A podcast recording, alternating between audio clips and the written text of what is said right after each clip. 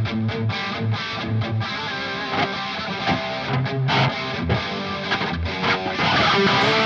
bienvenidos al sexto podcast. Estáis escuchando la mesa nuclidiana en el episodio número 6. Eh, ha habido bastantes problemas. Como habéis visto, ha habido una semana en la cual no hemos tenido podcast. ¿Por qué? Estás con el storytelling. Eh, bueno, comentar. eh, no, no sé si queréis introducir un poco, pero bueno. A ver, yo Eh, como, la como- sala- Como dueño de la casa, Sí. creo que estoy en mi derecho de eh, presentar el problema que podría haberse cargado perfectamente ese pod- este podcast. Porque hubiera sido un problema muy gordo a nivel mm, dinero, ¿vale? Nosotros somos estudiantes, no tenemos dinero y esta sala pues es un poco cedida, ¿vale? O sea, hacemos lo que podemos. Entonces, bueno, completamente cedido. completamente cedida. Entonces, humilde. como... Porque te crees que estamos en una mesa de campo, ¿sabes? En plan, Sí, sí. en plan, Se monte y desmonta. Claro, claro. que da el presupuesto, chavales. Entonces, em, la cara que se nos puso cuando la semana pasada, em, en esta misma perspectiva, ¿vale? Eh, se apaga la habitación de repente, no hay luz en la habitación y hay luz en toda mi casa. Em, ¿Qué ha pasado? Se apaga la luz, eh, apagamos los generales, bajamos los plomos, hicimos de todo. No había habitación. Em, llegamos a la conclusión anticipada, muy anticipada, de que eh, tenía que ser cosa de la instalación porque habíamos probado de todo. ¿Te imaginas a cuatro chicos de 16 años? Bueno, en ese día fuimos, éramos cinco, pero bueno. Éramos, bueno, éramos cinco, pero los del podcast somos cuatro siempre. Ya. Em, planteándose que van a tener que pagar un dineral para arreglar una instalación de una habitación cuando no tienen ni para el bocata del patio. Plan, Literal. Es que fue, fue, de- fue demoledor. Estábamos Es- todos sentados en, en el sea, sofá. La situación fue estando todos sentados ya con todos los micrófonos, Claro. porque bueno, no- cuando llegamos estábamos pre preparar todo, poner los micrófonos y tal. Esperamos a cierta persona. Eh, Eh, entonces cogemos y cuando estábamos colocando la cámara ya finalmente para darla a grabar, porque cargamos la cámara para que tenga batería y tal, sí, pues, eh, lo, lo que última se, cola- se coloca es siempre la cámara. es siempre la cámara para que O sea, es esté que más activa y tenga literalmente batería. Faltaban dos minutos como mucho para empezar a grabar. No, Estaba no, literalmente montado, estábamos todo. colocando la cámara para ya empezar a grabar, Claro. Se va la Pero luz. Ahora viene fue- la mejor parte, cuando llega el técnico a tu casa, Felipe. Entonces, em, como buena persona, como buen hijo de vecino, em, decimos, eh, pues llamar a un, a un electricista que nos dijese, pues nos hiciera un presupuesto de lo que iba a costar y que revisase lo que realmente pasaba en la habitación. Vale. En las habitaciones de mi casa, ¿vale? Son muy graciosas, por así decirlo, porque tienen interruptores para todo. Es decir, tienen interruptores para enchufe. ¿Se ve por dónde va esto? Vale. Pero no es enchufe, porque no se fue solo eso, se fue. La luz de la habitación era como. el- Esta habitación tiene una peculiaridad que es que eh, hay dos enchufes. ¿Los ha visto Álvaro? Bueno, ¿Los ha dos visto interruptores. Sí, sí. Interruptores. Hay dos interruptores. Uno corta el, el enchufe y otro corta la luz de arriba. ¿Qué pasa? Que como lo pulsamos a los dos, pues se fue el interruptor y la luz de arriba. Em, ves al técnico eh, ese día modo Joker explicándonos de, bueno, entre Bueno. risas. Muy gracioso. Sí, sí, graciosísimo. Em, es lo que le costó. explicándonos entre risas que eran dos interruptores. No, no, pero lo más gracioso es que vino un anterior técnico, el primer técnico que vino, Primer técnico. dijo que era un error de instalación. Plan, Claro. Ah, O sea, vino un Claro. técnico y me Eso no dijo, lo sabía. vale, em, tenemos que levantar la pared. Claro. Ah, levanta la no pared. lo sabía. El primer técnico vino y dijo, tenemos que levantar la pared. Ahí, en ¿Eso ese momento, los cojones la los teníamos en la Y, garganta. y yo, quieto parado. Espérate, espérate, espérate, espérate. ¿Que. Álvaro me va a deber 250 más 30? 250 o 30. No, pero. No, no, No, pero 250 no, no, no, no, 200 mucho más, ¿eh. No, yo- ¿Cuánto ¿cuánto vale una instalación tirar la eléctrica? pared y arreglarlo? Eso Nos vale más, nos dio ¿eh? un presupuesto muy alto que no voy a decir porque eh, Es una locura, es y una no locura. Disolución del podcast. Hubiese sido muy Era- gracioso. Era literalmente disolución del podcast porque es que literalmente es tenía que abrir, sacar todo lo de la pared y volver a meter cosas nuevas. Pero ya no, que ya no no volvemos a esta eso. casa nunca más. Es ¿eh? eso, es que no volvemos a esta lo casa. va- pisamos, lo pisamos. Bueno, a todo esto, explicación, bueno, se cayó una lámpara, se cayó la lámpara. Es- que ha pasado de todo. ve, pasado. En de esta todo. semana ha pasado de todo. De todo. Se cayó la lámpara cuando vino el técnico, ¿vale? Ah, que cuando vino el técnico se cayó la lámpara. Claro, porque el segundo Ah, bueno. técnico, revisando lo que estaba pasando, para tener una, una idea concreta, eh, desen- o sea, vio la, la, la luz de arriba, vio todo. Y la lámpara se cayó. Como regalo. Esto se van a enterar ellos a la vez que lo digo. La explicación de mi, bueno, un familiar mío que vive aquí conmigo, mi padrastro. Ah, que se había caído la lámpara es, claro, es que se cuelga de la lámpara. A ver, ¿Cómo? ¿Cómo? se cuelgan de la lámpara. y yo ¿Que en ese, momento, en ese pensé, vale, en su cabeza nosotros nos colgamos la lámpara para no dar preocupaciones Hola. y para no dar preocupaciones y tal, para no adelantar los acontecimientos, dice, me voy a esperar una semana a caerme, porque claro, tengo que ser educada, ¿sabes? Soy una soy una una lámpara educada. Y, se cayó la semana. Es muy muy Yo equino creo todo. que, hombre, hay muchas cosas que se podrían romper en la habitación. Pero tirar una lámpara es excesivo. Es complicado, es que además. es ¿eh? muy complicado. Complicado. No, pero, che, fuera de coña. La cara que se nos quedó cuando le dábamos al interruptor y no Y no funcionaba. funcionaba. Rayado, no. ¿eh? Y yo, yo me quedé en plan, hemos incendiado una piscina. Y yo, ¿cómo cojones te Claro. cargas una habitación? ¿Cómo te cargas una habitación? Y yo, explícamelo. Es que nos Es que- esperábamos cargarnos de todo. Nos hemos cargado un trípode. Nos hemos cargado un Un brazo, brazo. De, de micro. Pero una habitación en la vida. Esa era lo último. Nosotros cuando vimos que solo teníamos... una habitación en toda la casa. Claro, es que nosotros cuando vimos, vimos que teníamos una habitación, dijimos, vale, problema solucionado. Eso no se nos va a romper nunca. Se nos va la luz de repente, eh, hay que cambiar la Claro, en ningún momento pensamos, nunca se nos pasó por la cabeza el hecho de que nos pudiéramos quedar sin electricidad en la habitación en la cual grabábamos podcast. Eso no se podía. Era- Es que era imposible, no ¿Cómo era, no una opción viable en nuestra cabeza. En una habitación. Es muy ¿Qué? difícil. Realmente, No, sí, sí. ¿cómo te va a romper la, la electricidad de una habitación? Es Claro. muy Es complicado. Bueno, a ver, es, Es que- Es complicado. Aún con todo lo que tenemos enchufado, que son bastantes cosas, Hombre. es imposible que una instalación nueva, Hombre. con la de resistencia y corriente y tal que lo Y estamos seguridad dando, que tiene, que Seguridad y corte. se apaga automáticamente. Hombre, es desde luego. imposible que se, mm, se funda por la cara. si se hubiera ido otro, obviamente los culpables hubiéramos sido nosotros. Porque esta habitación está muy tranquila y llegan los viernes y tienes siete enchufes. Sí. Bueno, Hombre. siete enchufes, un kebab, tres patatas, tú sabes. Chetos por el Los suelo. viernes son toda una aventura, hay que decirlo. En plan, detrás de todo lo que conlleva el podcast, nos quedamos a cenar muchas veces, bueno, hemos montado alguna que otra festilla por aquí, es, es Bueno, increíble. datos personales volando por aquí. personales. Datos Eh, yo, personales. creo, yo creo que vamos a cerrar el tema por aquí, ¿vale? Eh, Empezamos con las noticias. eh, Pasamos bueno, ya directamente con las noticias. Vamos a repetir algunas de la semana pasada Claro. por el tema de, del suceso. Después de toda la chapa, eh, vamos Pues a pasamos pasar a a- las noticias, ¿no? Tema Ucrania. tema Ucrania otra vez. Había que repetir el tema, el tema de actualidad eh, Em, que va a presentar Nicolás, si no, si no recuerdo mal. La verdad, voy a hacer un pequeño inciso. em, Ucrania es como nuestro padrino, ¿sabes? Sí, es sea, como el as bajo la manga. el, el Eh, as. Escúchame, ha sido literalmente el padrino de este podcast porque empezamos hablando de Ucrania en el primer podcast, estamos en el Sí, sexto sí, sí. y en todos hemos dado una pequeña revisión de, de Ucrania, ¿sabes? O sea, ha sido como nuestro padrino Me de, acuerdo de nacimiento. del Sí. primer podcast preguntando ¿Qué creéis que pasaría? ¿Empezará una invasión tal No, y pero cual? Es que Yo me acuerdo de alguien de este podcast, que no voy a decir quién eres, Nico, que dijo que, mm, que no creía la, la invasión plausible. Claro, claro. es que nadie creía la invasión y en ese momento le dije, bueno, Nunca se sabe. Nunca se sabe. Estamos tratando con Putin. yo creo que sí. Un poco así. Yo, es que fue el primero, segundo. El segundo ya fue. El segundo que tiramos ya era muy tema Ucrania. Era ya, Sí. cuidado, no entren. ¿Qué pasaría si entrara? Porque fue el momento más de tensión. En ese momento sí que tuvimos miedo. El, el podcast Sí. que Sí, se sí, quemó sí, sí. Fue, el, fue el podcast, mm, sin duda, el que más miedo pasamos. No, sobre todo el parte de Nicolás Felipe. El Fue podcast horrible. que se quemó, que es un podcast interesantísimo, pero que desgraciadamente no salió bien. Como todos. Problemas técnicos. Como todos, pero ese fue especialmente interesante. Em, fue una perspectiva muy, muy completa de lo que se sabía en ese momento del, del conflicto y de cómo se vivía en un país que realmente, pues, estamos bastante alejados de la acción, aunque estemos dentro de la OTAN y toda esa mierda. Fue muy interesante, a mí me gustó mucho y yo, si lo, si lo pudiese recuperar, lo recuperaría. Claro, Aunque encima solo. Dábamos una perspectiva más humanitaria, porque ahora mismo lo estamos tocando más como un tema geopolítico, Sí. que es más complicado. ¿sabes? A nosotros nos cuesta más hablar del tema geopolítico y cómo lo vivíamos, ¿sabes? Cómo era el vibe. Ahora mismo hablar de nuestro vibe es casi pobre, ¿no? Lo único que nos llega es que la gasolina está subiendo casi. Eso, eso conlleva la primera noticia, que es los camioneros están... eh, bueno, ¿quieres comentarla tú? Sí, sí, sí, venga.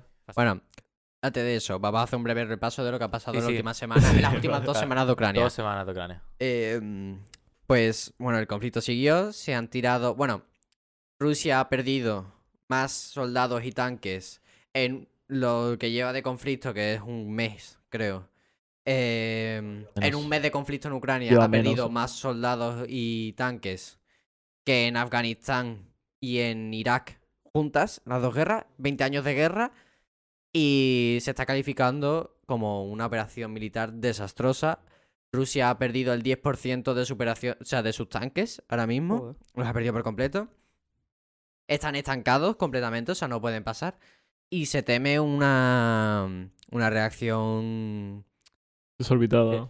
Sí, es un- que- es que tienen que descongelar eso. Pero que es que desde aquí hasta hace dos semanas todavía no ha cambiado ni mucho la situación con Kiev. Vamos, todavía Kiev A siguen ver, avanzando, siguen avanzando. Sigue siendo bombardeada. Claro, claro, pero siguen sin haberla tomado todavía entera y han pasado dos semanas y era su punto central.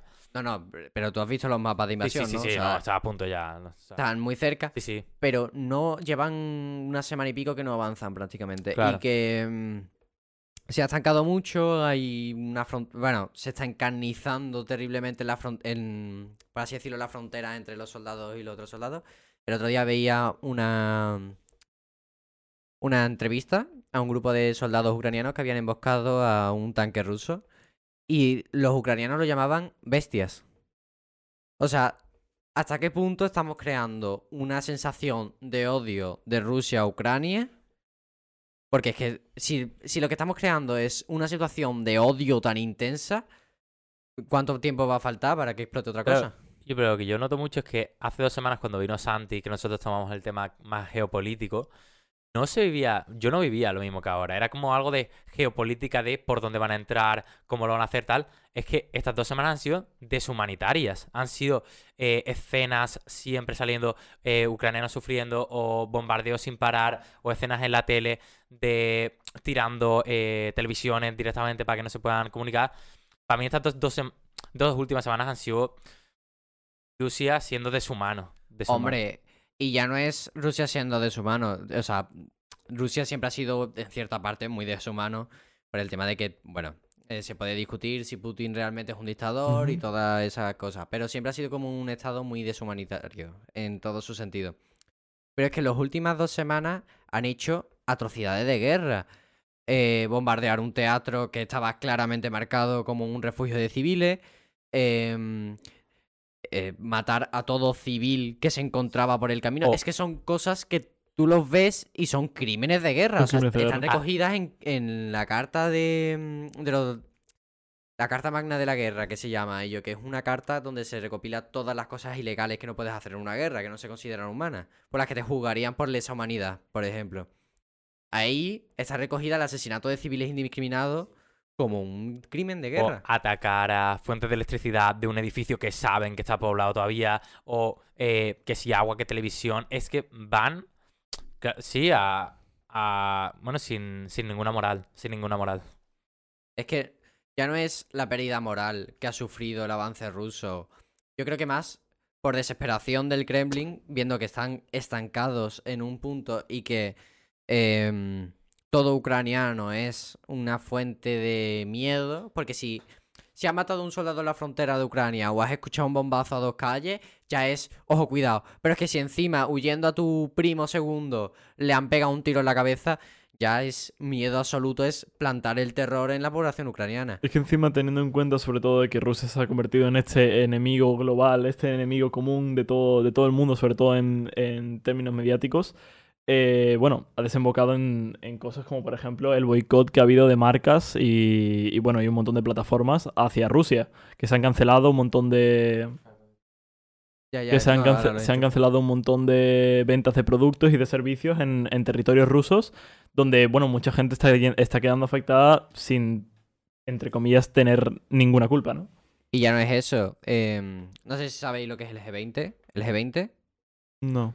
El G20 es una cumbre, ¿vale? De países, de los 20 países con más P- eh, PIB por cápita. em, que se hace siempre, pues todos los años. Se escucha siempre el G8 y el G20 es, es como el hermano gemelo, ¿vale? Em, los países europeos han pedido el veto de Rusia o su boicot perfecto al G20 y no, no acuden a la cumbre. Ya no se está viviendo un boicot a nivel marca, a nivel privado, que eso es una cosa, bueno, es importante, es un boicot fuerte, sino que se está viviendo ya un boicot a nivel de país a país, ya como casi un tono personal. Em, por ejemplo, hablando ya de un tono más personal, em, el presidente de Estados Unidos, Joe Biden, ha llamado o ha dicho explícitamente em, que em, Vladimir Putin es un, un Criminal de guerra. Un sí. criminal de guerra. O sea, que yo creo que estamos pasando un conflicto que entre países debería ser un conflicto más geopolítico. O sea, los países deberían de analizarlo de una manera más geopolítica, aunque parezca muy frío y aunque parezca muy deshumano y muy tal, los países deberían de actuar de una manera deshumana en su sentido, porque los estados son, al final, entidades que no son humanas Claro. son. No tiene que, no tiene que ser una respuesta humana, no tiene que ser una no. respuesta en caliente, ¿sabes? Hombre, y también el boicot a, a figuras y usas que a lo mejor no apoyan al colectivo, tal, pero vamos, sobre todo en el tenis, eh, todos los ucranianos que han llegado, eh, que se apoya Ucrania o contra Iusia de no dejar participación, participación a Iusias en ciertos deportes. En el fútbol, por ejemplo, en la UEFA o en equipos rusos que no lo han dejado participar, la han Claro. eliminado directamente. ¿no? O bueno, ya luego productos como el vodka prohibidos en Estados Unidos. Un boicot a Iusia que de luego se podría debatir si hasta qué punto está bien, hasta qué punto está mal. Está. Bueno, yo voy a dar mi opinión. eh, están forzando a Rusia a tomar una, escap- una- un escape desesperado. Hombre, porque, a ver, yo entiendo que se le sancione y que no se le deje hacer todo lo que quiera. De ahí a hundir un país y condenarlo a hacer acciones desesperadas Sí. Es que ti- tienen que pensar que la- las personas culpables de todo esto son unas pocas. O sea, no es Rusia como el país todo entero. No han votado todos los rusos para una invasión, ni mucho menos. Y a los primeros perjudicados, aparte de los, o- los tres oligarcas que se han, han salido muy mal parados, los principales perjudicados van a, van a ser la clase media y baja de Rusia. Ellos ya están sufriendo la- las sanciones, les llegan. Hombre, obviamente no de primera mano no saben bien qué está pasando en Rusia directamente. Ellos en televisión están muy censurados, Sí. se ve como en la calle hay gente manifestándose y es directamente Detuvieron, no sé si lo has visto, detuvieron a un grupo de chavales de 12, 9 o 12 años con pancartas por la paz. pancartas. O sea, Sí, sí. Sí, sí. Pero que han detenido a esta gente con pancartas, perdón, pancartas en blanco. Literalmente por estar en la calle te detienen. Es brutal. Toque de queda. cualquier muestra de, Sí, sí. de rebelión. Sí, sí, es- o sea, es la Rusia más, eh, más URSS de los últimos 40 años, sin duda. Desde la disolución del, de la URSS, Que, no ha habido una época de represión tan grande como la que se está viviendo últimamente. que creo que el propio, el, el propio escarache que se le está haciendo al, al- al país, que está conllevando este declive social, ¿no? Eh, está haciendo, o sea, noto como el- si el país estuviese nervioso en general. Todo fuerza económica y social está nerviosa, no, no saben controlarse muy bien, no saben lo que están haciendo realmente. Es lo que te digo, o sea, están forzando a la sociedad rusa a tomar un escape, Un que a lo escape mejor que no no es el mejor. O sea, si tú coges y en vez de meter unas sanciones económicas que están siendo brutales, eh, le atacas donde más le duele a Rusia como país, que es energética. Sea, tú le pones las sanciones en vez de a Rusia en general, a Rusia energética, es decir, al gas, al, a todo eso, hubiera afectado mucho más a Rusia y lo hubiera llevado más hacia atrás que lo que están haciendo ahora. Por- Y las sanciones a los oligarcas me parecen perfecto. Por ejemplo, lo de Mm. la tiradas de yates, de cosas así. Vamos, por mí, perfecto. Es lo primero que se debe tocar. Congelar sus activos, sí, sí, sí. Sí, sí. Pero es que hay sanciones que veo innecesarias, me refiero. Bueno, no es innecesaria, pero que no afectan en nada. Que eliminen un equipo ruso, a Putin que le importa, le da exactamente igual. Sí, sí, Va a seguir pero, matando. pero los equipos, eliminar un equipo ruso toca más el corazón de la gente sí, de los que de civiles. Putin. Pero no va a parar nada eso. Pero vosotros No, cre- no, no. creéis que eso va a crear más odio por parte de la Sí. población y Hacia- hacia el Ah, sí. exactamente. Yo creo que sí. Bueno, o sea, son medidas que no, o sea, son medidas que no van a tener impacto, vamos a ser realistas. Eh, Eh, eliminar un equipo de la UEFA no va a hacer que un ruso salga a la calle. Hombre, ya, ya. Pero Algún loco seguro que hay. Algún loco sí, pero no va a hacer un movimiento. Pero sí que a lo mejor levanta curiosidad, ¿no? ¿Por qué ese equipo no está ahí? por qué, qué está pasando, por qué la televisión no hablan del tema. Sí que puede servir como altavoz mediático. Igualmente estoy con Lanzarán en el punto de que dice que es una, es, es una forma de fomentar el odio en cuanto a su población hacia sus, eh, sus superiores, al fin y al cabo. Y la figura que se está creando de Putin. ¿Habéis visto el último como concierto ese que ha dado?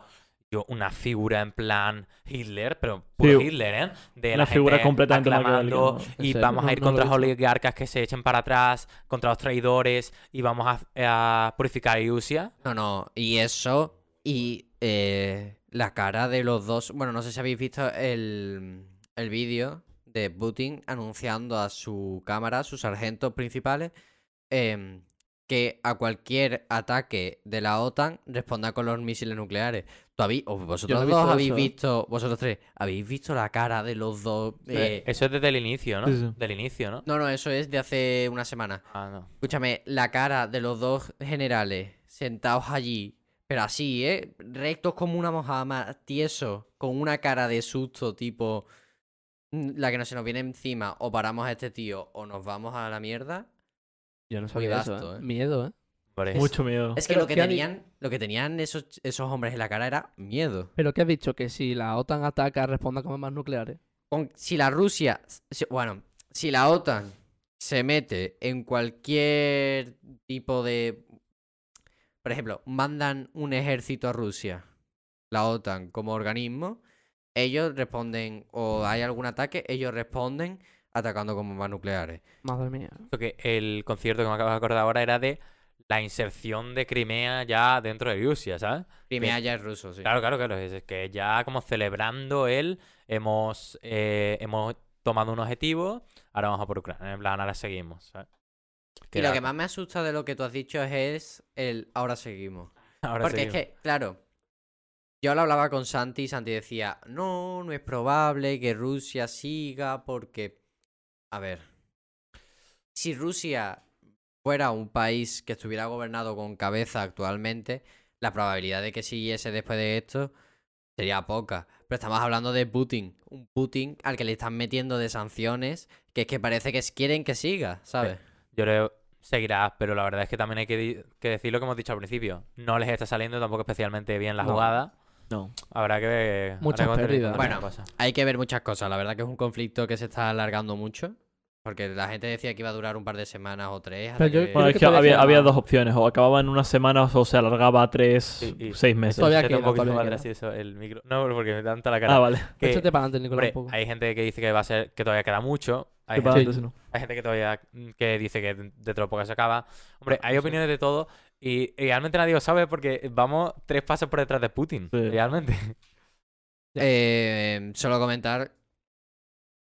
eh, si Rusia se ve mucho tiempo eh, ¿Cuánto sigue dado por...? atosigada, no, eh, parada en donde está ahora mismo, las medidas que va a llevar Putin para acabar esta guerra lo más rápido posible no van a ser las que la gente se imagina de em, tirar una bomba súper fuerte. No, yo creo que va a ser medidas suicidas. Van a ser tipo coger los tanques para adelante y se va a formar un tipo de guerra de guerrillas, podría ser, en. Ucrania. Sí, yo creo que lo más probable es que tome una medida así medio suicida. A mí me gusta decir una cosa, no sé si vosotros lo sabéis, pero Ucrania, antes del conflicto, estaba el séptimo en Europa de PIB como país, pero PIB per cápita estaba el 119 del mundo. O sea, una locura, me refiero. Creo que eran 2.600, no, 3.600 dólares al año de media por persona. Sí. Muy pobre, yo no sabía que era tan así.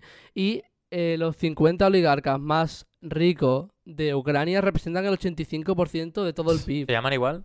Es que no sé, me que yo. Eh, ¿Los oligarcas ucranianos? ¿Está bien dicho? Sí. Vale, vale. vale. Pues ese sería el tema Ucrania. Hablando de. Bueno, hablando de subida de, de precios y tal. Bueno, de las principales consecuencias que podemos sufrir en Europa de todo lo que está pasando en Ucrania. La subida de la gasolina, que ha subido de 0,76 en las mejores épocas a 2,4 estaba ayer el litro. Em, yo creo que son de las consecuencias, aparte de, las, de que ha subido todo, porque claramente ha subido todo. Las torrijas van a subir 0,90. ¿eh?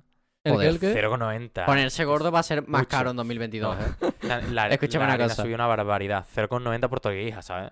Bueno, em, sí, bueno, un euro y pico por litro de gasolina, ¿eh? No sé lo que es peor, también, ¿eh? Em, trigo, ha subido el trigo, ha subido todos los derivados de trigo. Claro.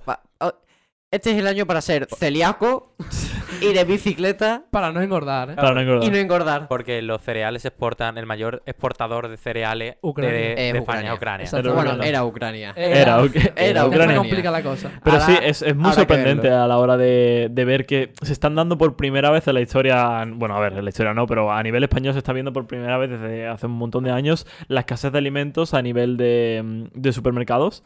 Por lo menos yo nunca había vivido nada Eh, parecido.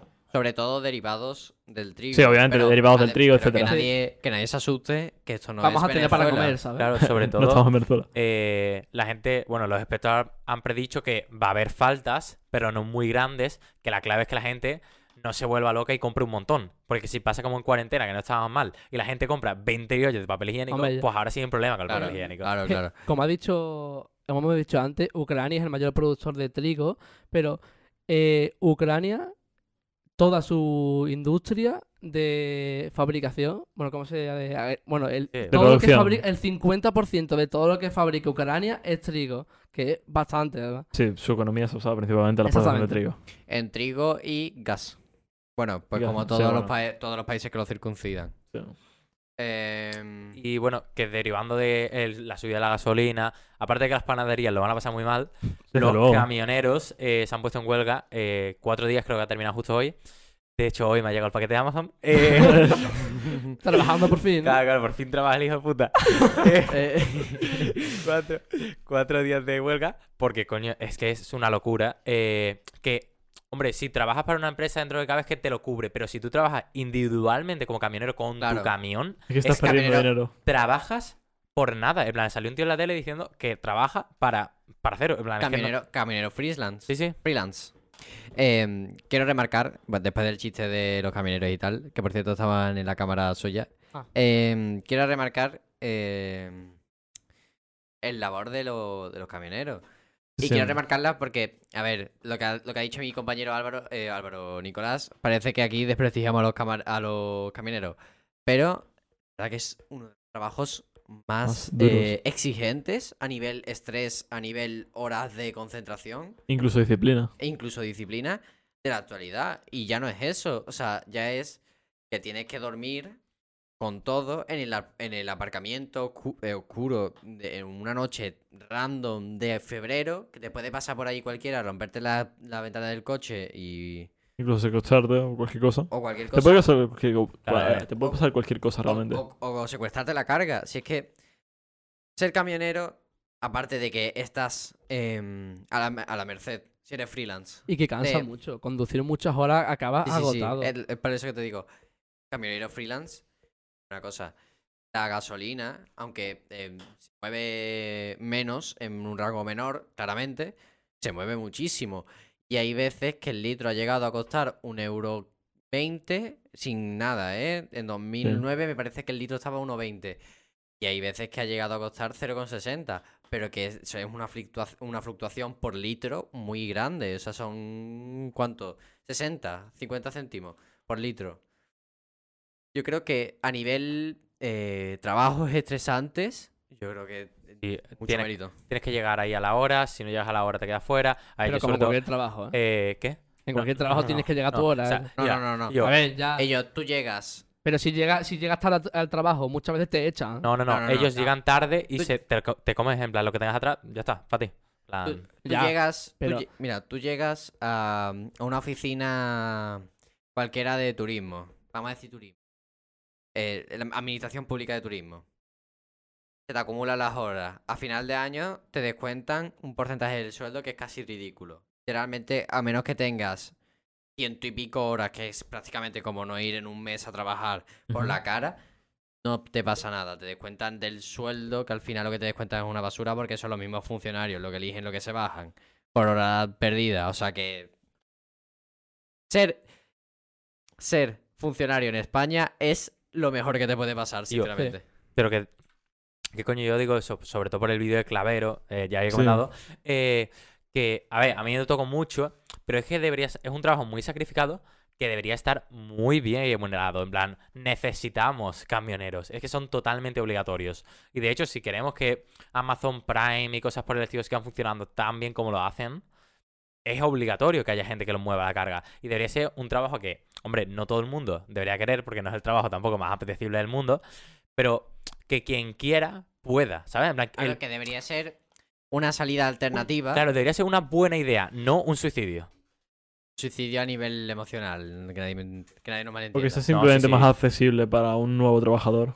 ¿Qué? O que sea simplemente más accesible, accesible para un nuevo A ver, trabajador. es un trabajo que necesitas de entrada, el camión, la cabeza del camión, la carga, el, eh, ¿cómo se llama? El container de carga. Y después, eso que cuesta mucho dinero, no o sea, un camión no es barato, y si el camión te sale barato, va a ser un camión bastante basura, vamos a ser sinceros. Em, tienes que, primero, recuperar lo que has invertido en el camión, que eso eh, se, dice, de- se dice poco, pero es muchas horas de trabajo como camionero. Y después, que te cuesta, o sea, hay una parte de lo que tú ganas que te cuesta la gasolina.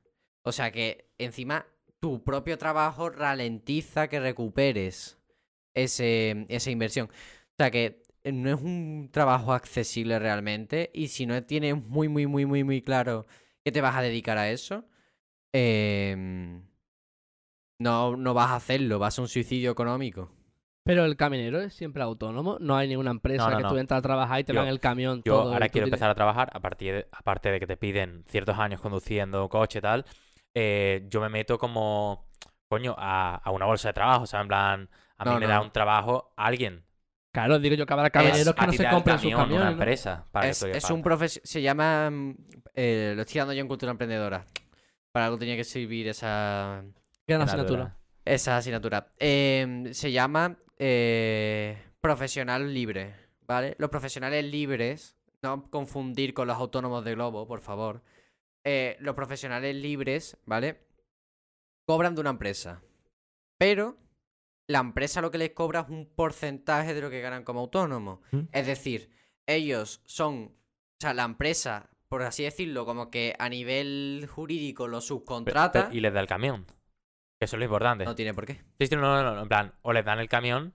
Claro que no es lo mismo. Sobre todo la diferencia es, o tienes el camión o te lo dejan, ¿sabes? Claro, En plan, esa es sobre todo la Pero diferencia. si te lo dejan, tienes que pagarlo. Claro, claro. claro, pero Es decir, tú el camión, si se te estropea, Sí, es culpa tuya. Claro, claro. claro. Si el camión, eh, por cualquier razón, es defectuoso y se para a medio de la, de la carretera, el seguro lo tienes que hacer tú. O sea, a nivel. A nivel. eh, práctico, ser camionero, por mucho que te. que te parezca que, bueno, te pueden dejar el camión, corres mucho riesgo. Porque, claro, ¿a quién es al que le toca la lotería de que justo el de antes que ha utilizado ese camión eh, se le ha pinchado o se le ha roto una cosa, le ha arreglado en plan chapuza y ahora te toca a ti? Que cortando ya un poco y también eh, diciendo último dato suelto, eh, que por cierto, coño, que, es- que está subiendo la gasolina y todo, pero que España también está haciéndolo un poco mal porque es la que más sube en toda Europa. Todos coincidimos en eso, ¿verdad? Eh, España yo la verdad que no estoy de acuerdo. No, sí, o sea, el, sí, el sí. hecho de que España lo hace mal siempre es coincidente en la mesa. Eh, la Todos culpa, criticamos la- a España. La culpa es de Perro Sánchez. No, ahora en Siempre. serio. Eh, está Estaba hablando de, un- de alguna regulación en cuanto al, al precio de la gasolina, ¿verdad? Sí, bueno, están diciendo que, Fijar. que lo harán, que lo Sí, harán. pero luego no, luego no hacen nada funcional. Fijar los precios no es buena No, idea. no, no, ¿eh? no, no. O sea, no, no, no te es digo ya. fijarlos. Sí, pero decir en una entrevista a televisión española, estamos trabajando no me ayuda de nada, ¿sabes? En plan, estamos trabajando. Yo- Palabras vacías, básicamente. ver. No me sirvió de nada. Muéstrame. Yo- es Que que, funcione. es que es lo que digo, tío. Separa el, el organismo económico del organismo político. Política y economía no funciona. Lo siento. Ya está. Es lo único que quería decir. Venga, siguiente tema. Bueno, vamos a pasar un tema de la semana pasada, que es un tema tocando ya el tema popular internet, el beef. El beef de rap, eh, la Bizarrap Music Section, no sé si lo conocéis. eh. El, el cantante, bueno, compositor Bizarrap. No sé si tiene alguna canción, nunca he cantado, creo. Sí, Bizarrap. de sus inicios Eh, no. tenía- A ver, todas las canciones a nivel productor son suyas, pero no, no ha cantado en su vida. Bueno, un productor muy famoso argentino, eh, que bueno, creo que si eres un chaval a día de hoy, creo que lo debes de conocer, 100%. El cual hace poco hizo una canción con Residente, con René, el famoso René, el, uno de los cantantes de Calle 13. Calle- no, Eh, bueno, el cantante, no, el cantante de Calle 13, perdón. 13. Eh, hizo una canción la cual principalmente estaba dedicada a ciertas personas o ciertos movimientos que se daban a día de hoy. Y bueno, Internet ha explotado en cuanto a la reacción de, de esa canción, ¿no? ¿Quieres comentar algo, Gonzalo? Te veo, te veo en concreto, a J Balvin, me refiero. Sí, los bueno, últimos tres minutos y medio son Dedicados dedicados, a a él. él. Como tú has dicho, los primeros cuatro minutos, porque es muy larga, duran siete, critica la industria de la música en general. Pero ha tenido una repercusión mediática muy grande, porque no sé si ha sido la canción de habla hispana con más visitas en 24 horas. No. O casi... Y me parece incluso poético, porque el primer lugar está J Balvin con, creo que era Aqua, me parece, con 29 millones de reproducciones en Ah. 24 horas. Y el segundo está Residente con 27 22, millones no, en 24 22 horas. creo que era. No, no, 27, Bueno, 27. una locura igualmente. ¿eh? Iba, iba a millón por hora hasta, Sí, sí, sí, hasta sí. los cuatro días por Vamos, ahí. Ahora mismo tiene 60 y pico millones de visitas en dos semanas. que es mucho- 73. ¿Cuánto? 73. 73. Bueno, barbaridad, la verdad. Una locura. Bueno, eh, lo ha matado. plan, así como, así como comentario más a nivel de calle. Eh, La ha roto. le ha, me- le ha metido un repaso tanto a la industria de la música como a la industria del reggaetón bastante fuerte. Em, y la respuesta, no sé si habéis visto la respuesta de J Balvin. Yo he visto muchos clickbait sobre eso, ¿sabes? En plan, Que ponía Sí. un montón de vídeos de YouTube. Ah, la esto- respuesta de J Toda Balvin. mentira. Que es literalmente él diciendo. ¿Me entiende? Que parece Sí. tonto, ¿eh? sí, Escúchame sí. una cosa. Me Te acaban de acusar. Te acaban de acusar de racista, de eh, mal artista, de, Que no te canta de no te vendido, escribe las canciones, de marioneta. Y tú lo único que sabes hacer es salir en Instagram diciendo. ¿Me entiende? Pero lo hizo porque Residente en unas historias de Instagram dijo, ¿me entiende? Sí, pero- No, no, en una historia no, en una entrevista. A una Pero- entrevista. ¿Cómo Ah, sí, ya, ya, ya. ya. ¿Cómo responde físicamente a ese beef? ¿Sabes? Es como No si se puede. comer con patata. No, no se Y puede. yo- No Mira, se puede. Eh, Dime algún caso de que se haya lanzado un beef muy grande y lo haya Pero resuelto es que es un beef de los más grandes. ¿eh? Tempo. Tempo es un, es un rapero reggaetonero de... No, no lo conocéis ninguno, o sea, es bastante pequeño. Pero era el deal criticar por criticar, en plan, eso, no, que sea de verdad, que sean No, cosas no, de sí, verdad. sí, le- Como le por le- La gente le parece muy vasto lo de J Balvin porque a J Balvin lo conocen, pero lo de, lo de Tempo, con las dos canciones que le dedicó, que las dos canciones, una dura 12 minutos y otra dura 8, o sea que no estamos hablando de un beef flojito y que le lanza de todo, de estar preso por vender eh, heroína, de que la madre eh, le mandaba dinero para Bueno, cigarrillos y le estaba fardando en, en- Mucho. en la Muchos- cárcel. Un beef tremendo, pero muy fuerte. Y el, tem- el Tempo, siendo un artista 10 veces menos reconocido, aún así contestaba e intentaba por lo menos limpiar su nombre, aunque fuera en vano. Pero, Quillo, intentaba salir adelante. Ah. Lo que no puedes hacer es recibir un pollazo y, y salir en Instagram. ¿Me entiendes? Pero no puede hacer nada. A da ver. igual. Es que si. em, si responde con. Espérate, espérate, y yo me voy a estar en directo, me voy a estar en directo. Eh, dilo, dilo. ¿Me vais a estar, por favor? Qué pena. Em, Bueno, Pero que te voy a Eh, decir. Si respondes con una canción, da igual porque va a ser peor. No lo sabemos, pero podríamos decir que va a Mira, ser peor. Entonces no yo tiene sentido. personalmente creo que responder con una canción sería algo completamente, en plan, inviable. Tendría inviable. No, inviable porque eh, todo el mundo está con Resident. No, a día de hoy, mediáticamente, todo el mundo todo está con, todo- casi todo si el mundo está con estuviéramos Resident. hablando de Goliath y el gigante, yo lo veía. Es que, vamos a ver. Si estamos diciendo es inviable, es inviable. Vamos a ver, estamos hablando de un hombre que actualmente es top 1 musicalmente hablando de la industria. O sea, no estamos hablando de em, un raperito chico que le ha tirado a Residente y Residente se ha cebado porque es un hijo de puta. No, no, no, no, no.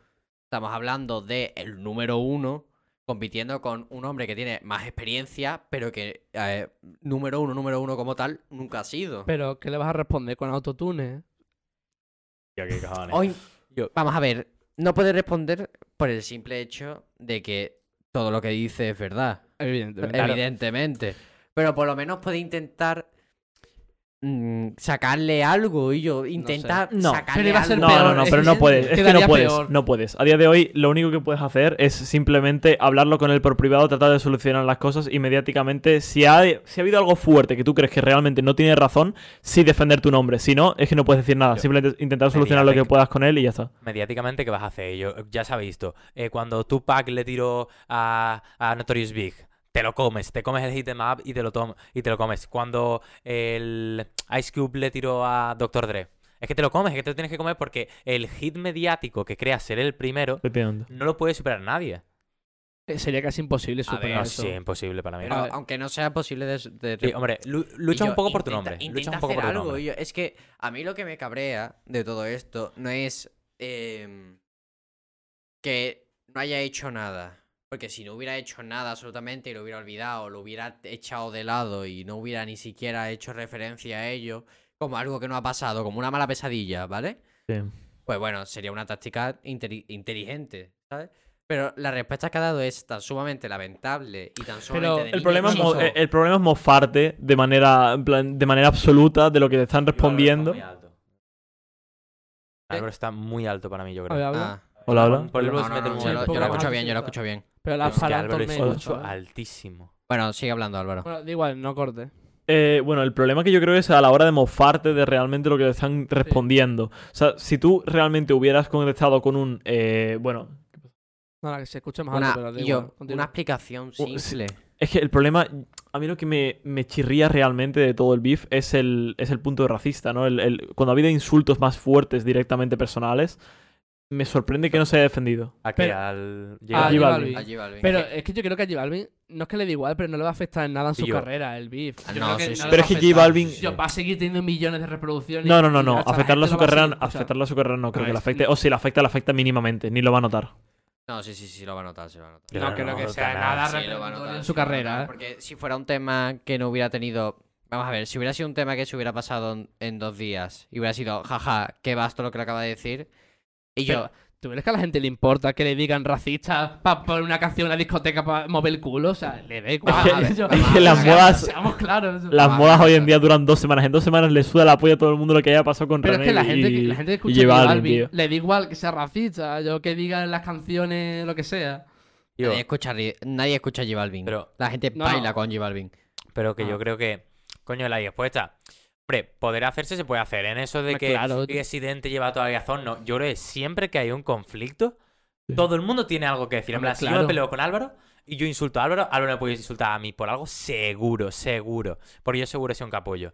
Pero, eh, pero coño, que puede responder, pero ya el hit mediático está ahí. Y hombre, yo me lo comería un poco, dices al- dices algo, pero te lo comes un poco. Yo, yo para mí, yo soy J Balvin, haría más que la historia de Instagram, desde luego. Hombre, es que es. luego. Vamos a ver, vais a Es- coincidir conmigo que es ridículo. sí. O sea, como el top 1 de la Mira, música actual. Pero es que lo mismo pasó con el tema de la, del merchandising de los hot dogs, ¿no? De, la- de las camisetas y las gorras. de Es una forma de mofarte del comentario que te Yo hagan. lo, yo lo único que haría es, si puedo, hacer un. Bueno, un diss track, ¿no se dice? Un diss Sí, track, una diss track. un diss track con. Ye- con uy, ¿cómo se llama, con, chico? con Biza. Con Biza. Con Biza. Si no lo hace con Biza, no sirve nada. Pero Así que, vamos o que, con Biza o con nada. O- Biza y J Balvin dijo que, No sé, que no tiene- podrían Sí, sacar sí, una sí. canción. En el la vamos, Pero no, creo que hablasen de René. Y a la Biza verdad. y le conviene, de Más hecho. claro, más visitas para él, más repercusión. Hombre, y había mucha gente que, bueno, ya va a cerrar un poco el tema. Eh, reacción de la gente, voy a comentar un poco lo que he visto por internet, ¿vale? Aunque, eh, así como para cerrar el tema, tío, pasa, pasa de tema. A ver, eh, eh, mucha gente diciendo, respeto tu opinión. Es lo que vi. eh, últimamente es lo que he visto. Mucha gente diciendo, respeto tu opinión. eh, mucha gente hablando de que Residente habla de reggaetón, pero le ha hecho reggaetón. Es verdad. ¿eh? Eh, es verdad, pero hace 20 años. Es decir, Hace mira, 13, 12 años. Hace mucho tiempo. no, 12 años que salga en YouTube. Ya, claro. Atrévete es de cuándo es, es mucho más Claro, antiguo. 13 años. que 13 años o más. 13 años. Más, No, más, son porque creo la que son calidad 13, del son vídeo 13 años, son tampoco- 13 años. Bueno. Pero que hace 13 años el reggaetón no era nada, o sea, era como hace 12. ahora- La 12. gente, la gente cambia también, ¿sabes? Que. Coño, Eh, sí. eh, que- Mucha gente respeta tu opinión, mucha gente diciendo gilipolleces, eh, mucho ent- eh, entendidito de J Balvin diciendo que J Balvin es el mejor porque J Balvin es el mejor. Un tema de mierda que sacó un, ra- un rapero, trapero, reggaetonero, que la verdad que ni me va ni me viene, pero es absolutamente asqueroso, no lo, no lo recomiendo. Yo, yo creo que lo mata, pero yo lo único que creo es que tampoco considero yo a mejor ahí accidente musicalmente que haya J Balvin. En plan, no, no estoy como en una categoría tipo eh, en esta aquí, ¿sabes? En plan, bueno, Sí. sí. No, a ver, yo solo he escuchado dos canciones de René. sí, la de René, que la he escuchado todo muy el buena, por cierto. eh, Muy recomendada, muy recomendada. Pero no sé, a mí me cae mejor René, la verdad, que A lleva. mí también, a mí también. Pero como sin más. persona, no Sí, sí, sin por, más, por lo ¿no? que se Y ve. musicalmente, musicalmente también, pero bueno. Pero, me- pero musicalmente cae en la subjetividad. Yo, Claro. en cuanto a persona, por lo que demuestra en las redes, es, Claro. es lo que No me, sabemos cómo es lo que me uno. transmite. Ya está. Bueno, Sí. dejando las oblicuas a Plano Bisector 2 a un lado. Eh, Dos vectores. Bueno, tocando otro tema de actualidad a nivel internet, eh, Amurad. Amurat. Amurad. Amurat. Creo que- Amuranz. Amuranz. ¿Cómo Amuranz. se pronuncia? ¿Amurad? Alianz. Soy el único que es el nombre. ¿Por qué lo sabes, Nicolás? Porque lo sabe Eso Nicolás. era viewer de confianza. Hay, creo que eso- hay que recordar que Nicolás es el primer Ahora. foco de recopilar información de, en cuanto a noticias del Ah, vale. podcast, así que bueno. Lo sé por Bueno, eso, lo sé y por yo, eso. eh. Yo hay días, yo hay días que me Felipe convierto en dándosela. noticias, ¿eh? Aplausos a Lanzarán hoy. Hoy Lanzarán viene preparado, ¿eh? Sí, venir preparado. Hoy, récord eh, de Lanzarán hablando en todos los podcasts. ¿eh? No, no, me han encantado los datos del trigo, detalles. No, no, Sí, los, sí. da- los datos de Ucrania, del PIB, del trigo, digo- venía informado. Yo digo, Venía este informado, venía informado. Venía Lanzarán, informado. Bueno, Bueno, Bueno, Eh, pasando a lo de Amurad. este ¿Cómo- 10 espera, espera, segundos. un momento, puntualicemos. Amurad. ¿a qué? Amurad. Amuranz. Con, Amuranz. Amuranz. Amuranz. En bueno, vamos, vamos a Bueno, seguir de esta la tía que chica que, botella peor. eh, esta chica que no sé si la conocéis, creo Con que mucho todos, carisma, todos ¿no? de la mesa ya la conocemos por la noticia, pero vamos. Eh, es una chica que se dedica al mundo del streaming. Eh, Hot Tub. hot tubs. eh, ¿cómo, ¿Cómo se llama lo de comer la oreja? Eh, ASMR. ASMR. Ah, sí, pero, pero digamos, una SMR, una SMR un poco picarón, ¿no? Sí. Eh, ese contenido, ese contenido, ya lo conocemos todos. ASMR que si no vas enseñando la parte superior no te ve nadie. Efectivamente. Eh, bueno, ¿conocéis la táctica que hizo Belle Delfín o Belle Delfín en su día? Que era vender Agua de Hugo. ¿no? agua de ella, en- agua en la cual ella se había duchado. Sí. Sencillo. Eh, ganó un montón, el agua se acabó, de hecho fue, vamos, fue un, creo que ganó un millón de dólares Sí, en, sí, sí, en sí. muy poco tiempo. Eh, Amuranz ha copiado más o menos la táctica vendiendo literalmente y textualmente, cito, sus pedos. Me encantaría saber el proceso. No, es broma. No, no, pero Eh, es No, que... lo enseña, lo enseña. ¿Será ¿Sí? estafa o no es estafa? ¿Cómo lo hace ella? Es que A ¿cómo ver, haces eso? a ver, Estás ella- haces- va- Te tiras un peo y Ella cierras el, coge, coge- Yo te voy a decir lo que creo que hace. O lo que debería hacer, porque si no, no le salen mil pedos en un mes ni de coña. Yo creo que coge, se va al mexicano y dice chili picante, Chile picante, Felipe. chili picante. Y pues al día siguiente dice, voy a hacer una fábrica. Hoy, hoy gano, hoy gano dos mil dólares Claro, pero al fin y al cabo te digo- provocarás esos pedos. El proceso de, de taparlo no es tan fácil que se quede. Claro, Pero- eso yo no se sí, queda nada después, Claro, yo creo. Tú lo abres y eso eso, no, huele eso huele Eso no a, huele cristal, aire, ¿sabes? Te está vendiendo Claro. aire. Que, vendiendo aire. eso sí, eso una tía vendía pedos también. Parece que ya es un trabajo común. Eh, Trabajo muy Sí, sí, complicado, fue la verdad. ¿no? Sí, y la tía comía tanto, tanto mexicano, tanto comida de eso, que eh, le dio un algo a la barriga y todo de, de intentar comer comidas tan malas para la barriga que generen esos pedos. Pero vamos, acabar, acabar en el hospital. no tengo duda de que muchos serán un frasco de cristal sin absolutamente nada. Sí, o sea sí, que sí. ¿Hay duda de Por eso? No, no hay Habrá duda. alguno Vale, que vale. Que dice, habrá hecho así, ha hecho web. Se acabó. Aire. espérate que me tiro un pedo. Pues venga, ya está. Lo haces con la boca. ¿Y ¿sabes? se sabe el precio, Álvaro? Eh, mil dólares por frasco. Hostia, este Ah, es de, sí. es de loco. Mil dólares por- Porque todavía, todavía Bell Delfín te vendía 30 euros, pero todavía tenía agua. Es que es de ¿Sabes? nada. Podías ah, Había- utilizarlos. ¿no? Había A las objeto malas. tangible, ¿sabes? Ahí y, ganado. ahí, y ahí exactamente mil, me parece. Sí, había solamente mil. O sea que Solamente. la tía quiere solamente mil. sacarse en un mes un millón de dólares. No sé, no y sé se lo cuánto saca funciona. 100%, vamos. Sí, sí. No hay duda. Yo- No, no, se acabaron así. Es que Sí, es que. Pero, hombre, que es que tiene. A ver. No sé si cómo decirlo yo. eh, Normalmente esta gente no tiene demasiadas views No. continuas. Quiero decir. No. en plan, que son como muchos picos. Picos, no voy a sí. decir en qué momento. Sí, Eh, Se entiende. Coño, que la gente entra y se va, ¿vale? Vamos a dejarlo claro. Eh, pero que esta tía es el número, creo que, no sé si 10 de streamer o tal. Coño, que para el contenido que es, se mantiene muy ahí. Además Sí. que hace 12 horas de stream, hace muchi- Sí, a veces hace 4 o Sí, 5, sí. pero normalmente hace muchas horas de stream. Es que el fenómeno simp, ¿no? El fenómeno No, simp. O sea, la gente que está dispuesta a pagar 1000 euros por un frasco Con de un cristal. frasco de cristal que, bueno, habrá tocado, imagino, Sí, ese streamer. hombre, a lo mejor, a lo mejor te lo lo envían eso, directamente, tío. ¿sabes? Imagínate una, una fábrica de mm, que tapa, Pero- que tapa aire. Existían antes los Sims, existían en el pasado los Sí. Sims. Yo creo Sí. que sí. Mol- Sí, sí, había- sí. sí, gente Es desesper- fenó- fenómeno humano. Sí, es un gente, fenómeno humano. gente desesperada ha existido en todas las épocas del Pero- mundo. Yo creo que ahora mismo es más fácil. Conocemos plan, eso. Muy de Ahora- cerca. Ahora mismo es más fácil, es muy fácil entrar a Twitch y poner lo primero que salga, ¿sabes? Y. mm, Coño, eh. Pero es que, al fin y al cabo, es muy común, es muy común a día de hoy entrar a Twitch y la- los top streamers encontrarte hot tubs, eh, gente comiéndose la oreja y tal. Pero Eh, bueno, comiendo un micrófono, por favor, no, no, no es li- Eh, no literal. Eh, pero es que e- es muy curioso, por lo que ha dicho Nicolás, funcionan muy por picos, pero aún así se mantienen muy arriba en muchos casos. Pero- Es que, ¿por qué realmente funcionan estos streamers, tío? porque, A ver. porque va a ser ello. Porque tú entras a un hot tub, entras para lo que entras. Para ver Claro, lo que no, quieres. no. Pero eso es lo que te digo, que la lo- entras para lo que entras, vale, entras y sales. Pero que esta tía tiene eh, la décima más de suscriptores o la 15, Muchísimo. 15 la quinceava, un tío con más suscriptores de Twitch, ¿sabes? Que son una barbaridad. Que son gente que todo, todos los meses va a soltar Pero su partner. Lo que yo no entiendo es, primero, ¿por qué te suscribes a ese canal? Me refiero, si quieres ver algo, vete a Google y acabas antes. Me refiero, no sé qué te aporta. A ver, porque eh, te da ese punto de interacción. Es decir, Sí, de escribir tu nombre en un flotador eh, por eh, 500 euros. ¿sabes? No, es el punto este de que diga tu nombre y te pone nervioso. No, pero es que hay- una- Sí, una pero chica yo creo que mucha gente- Para eso- delante de 20.000 personas. Ya, A pero- Escúchame, déjame terminar, por favor. Me cago en tu puta madre. Eh, Em, Es tranquilo. que me estoy poniendo muy nervioso, uno Lanzarán. Em, no es el punto ese, sino es eh, una tía que tiene 20.000 espectadores, que es famosa y que se está bañando en una piscina, va a decir mi nombre y va a ponerlo en una pizarra. Ya no solo eso, hay muchas personas a día de hoy que, aunque parezca coña, se enamoran de manera profunda de gente ficticia o que no han conocido en su vida. Y pasa, y porque pasa. están bien de la cabeza. Yo, pero- Porque si no... Que eso es lo que me sorprende, porque normalmente escuchas, ahora mismo la gente hace tal. Y bueno, al menos uno conoces por ahí, pero yo te lo juro que en mi vida he conocido a alguien que le dé eh, su suscripción a, a esta mierda a ellos. Que Fuera tú coña. sepas. Que yo sepa, ¿sabes? Y yo te imagino Claro. que ahora La- le está soltando todos los meses el partner enamorado. Claro, o ya no solo He eso, sino cambiado, que también. ya no se lo di a Perchita. También en, en- Supongo que en términos sociales, por ejemplo, supongo que por América o, bueno, Estados Unidos principalmente, se moverá muchísimo más. A lo mejor si le- a nosotros que somos españoles, si nos preguntas, no seguimos obviamente a XQC, eh, a XQC o cosas por el estilo, que son streamers muy famosos, pero si te vas a Estados Unidos y le preguntas a un chaval, probablemente sí, ¿sabes? Claro. Aquí A lo mejor aquí seguimos a Auronplay, seguimos Ibai, pero... Pero, hombre, Anisaster sí un poco.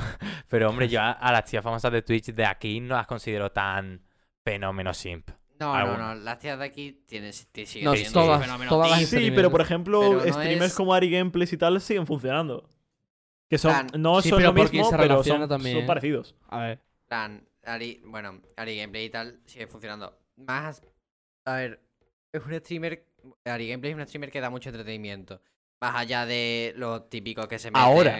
Ahora, sí, antes era, Ahora. todos sabemos lo que era antes Ari Gameplay. Pero... Y que etcétera. Sí, bueno, pero Winnie está un poco... Bueno, ya está muy quemado. Se ha retirado, me refiero, ahora hace... Que justamente me vi un vídeo en inglés. Eh, De Free Fire o algo así. no, no, no, no. a- a- está como actuando covers de anime completamente distintos a su contenido. Deja el contenido igual, de... No tiene, no tiene contenido, o sea, está completamente Pero es que expulsado. sacaré un pero- canal nuevo. Es que está completamente covers. expulsada de todos lados. Pero a, a vosotros os parece lícito, en plan, veis justo que chocas, bueno, no sobre todo chocas o Auronplay o de los grandes, sino streamers pequeños compitan con esta gente y muchas veces se dice las tías lo tienen más fácil en Twitch es porque muy pueden tirar por fácil. hecho. A ver. Ya fuera de que eh, si eres una tía que cumple unos requisitos eh, tipo tienes buen cuerpo, buena cara y una voz Sí, cumple buena los o sexy belleza, o sí. tal. Pero fuera de eso, yo creo que si eres una chica normal, lo tienes igual de difícil que un tío. ¿Los echaríais o no de Twitch? ¿Las echaríais o Yo no? claramente sí. Yo sí. Yo Sí, creo que Twitch- ese contenido no tiene que tener cabida Twitch en no una para plataforma de gaming. De gaming, bueno, el problema, el problema como todo es dónde situamos la línea, ¿no? Yo no, yo no lo echaría. Yo sí, claramente. Yo no. Bueno, ¿Qué más dará? ¿Dónde lo ponéis? ¿Qué más dará? En, en el fondo, no sé, lo estás haciendo más accesible y a mí tampoco me parece mal. O sea, yo sí, eh, lo bueno al final de YouTube, por ejemplo, es que yo si quiero ver una reseña de una película, la veo en YouTube. Si quiero ver un vídeo de entretenimiento, lo veo en YouTube. ¿Qué malo tiene que en Twitch puedas ver desde gaming hasta comedia hasta una tía enseñando? Me parece ¿sabes? que ensucia la plataforma. Sí, ensucia la plataforma, pero bueno, no, en no mete YouTube, no ensucia YouTube los documentales de, de YouTube al ponerlos al lado de PewDiePie. Podría verlo también así, ¿no? Ya, bueno, pero Bueno, YouTube es más grande. dependiente, ¿no? Al final. Sí, sí, o sí. sea, tiene- depende mucho del, del punto de vista que le quieras dar. Claro. Pero vamos, yo creo que en una plataforma como Twitch. Sí, yo creo que se- para ese tipo de contenido se debería crear otra plataforma. Sí, hombre. A lo Hombre. mejor, pero es que es lo que estamos hablando, de que tengas esa libertad del punto de si quiero ver a un tío jugando un juego, puedo ir a un tío jugando un juego. Si quiero ver a esta chavala comiéndose la oreja, que puedo ver a la chavala Pero- comiéndose la oreja. Y si quiero ver a Pero- Ibai reaccionando a un partido de fútbol, pues puedo ver a Ibai pero es hablando que de un partido de fútbol. para ver que por eso- cierto, hablando de fútbol. Vale, vale, vale.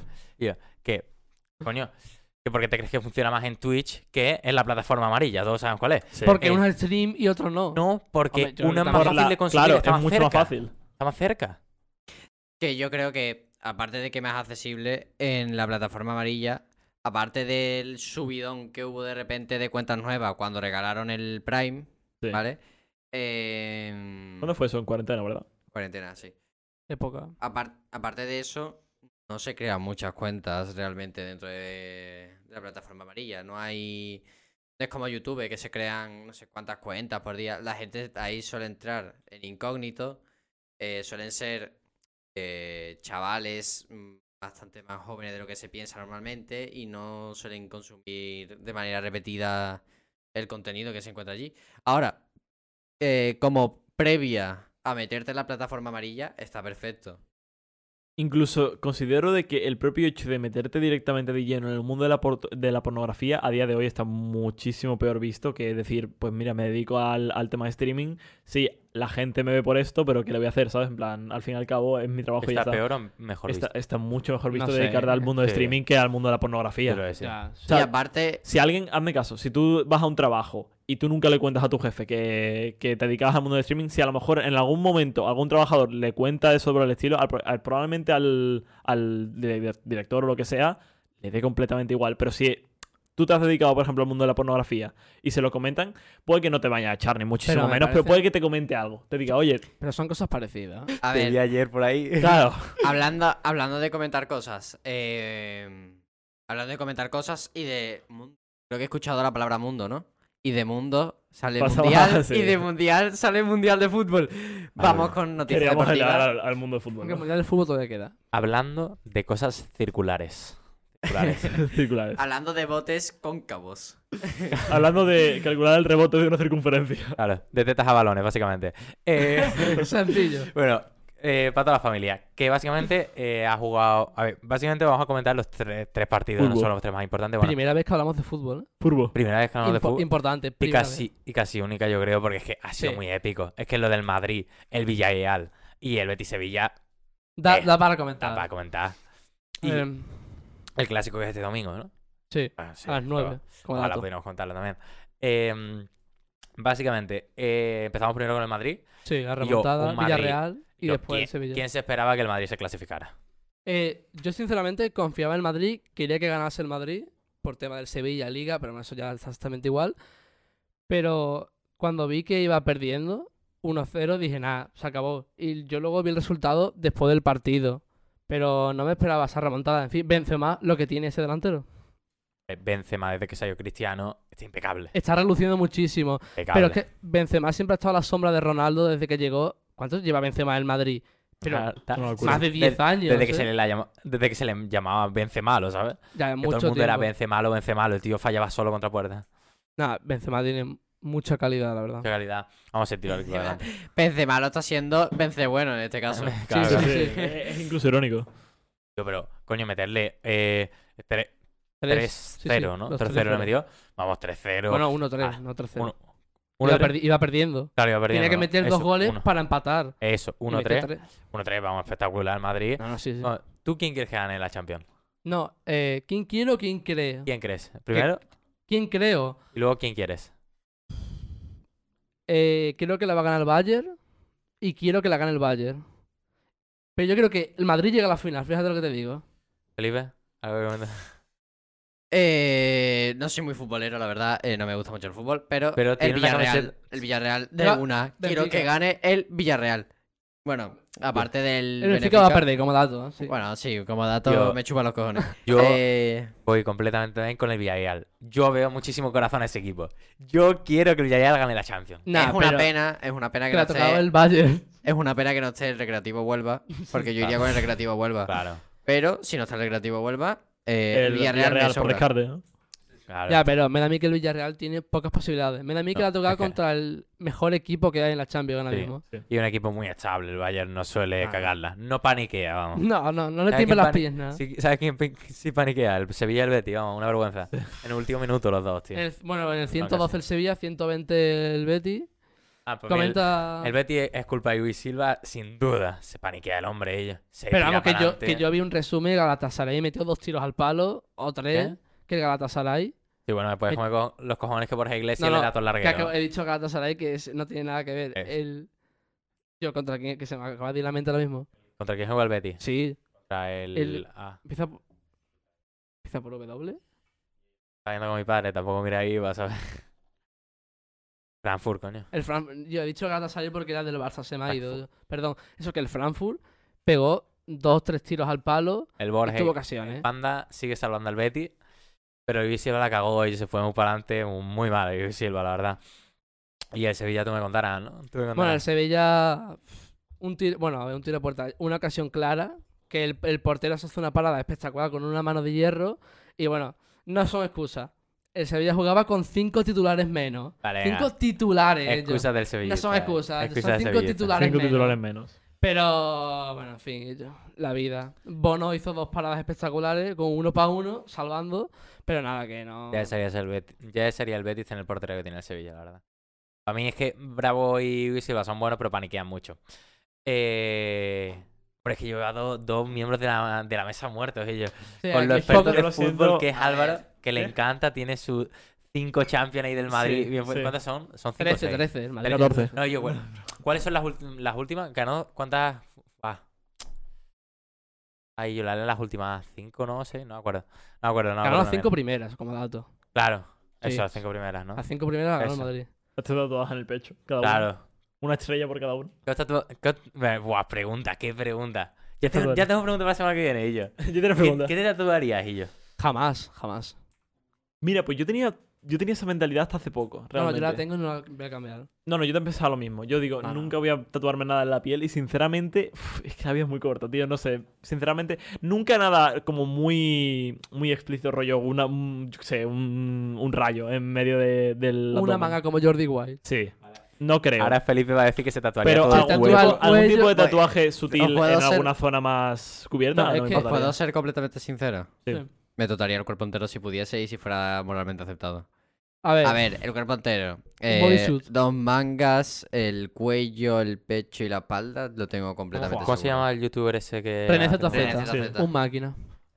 Un René. del, del, del mundo.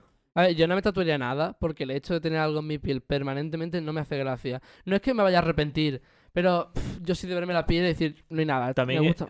Desde luego nunca me haría un tatuaje siendo joven. Eso, lo tengo seguro. Claro. Siendo joven no. Es que Es que el que desgaste que, pensarlo. tiene la, la, propia, Tinta. la propia tinta a lo largo de los años es muy, es muy No, jodido. no, sí, en plan, se, se va quitando por eso, porque la. Porque el cuerpo va, va atacándolo Pero es constantemente. El cuerpo rechaza la. Siempre, la siempre. Por eso, por eso va tinta. perdiendo color el, el, tatua- el tatuaje a lo largo de los años. Pero espera, al futuro nunca dice que lo vayas a hacer. En plan, no lo hago porque soy muy joven, no significa que, no, que lo vayas a No, hacer. pero no, asegúrate no, que es no, no. una No, sí, cosa pero muy importante, ¿eh? Neil deGrasse Tyson, en el podcast de Joe Rogan, decía que eh, él. eh, fue, me había soltado un triple.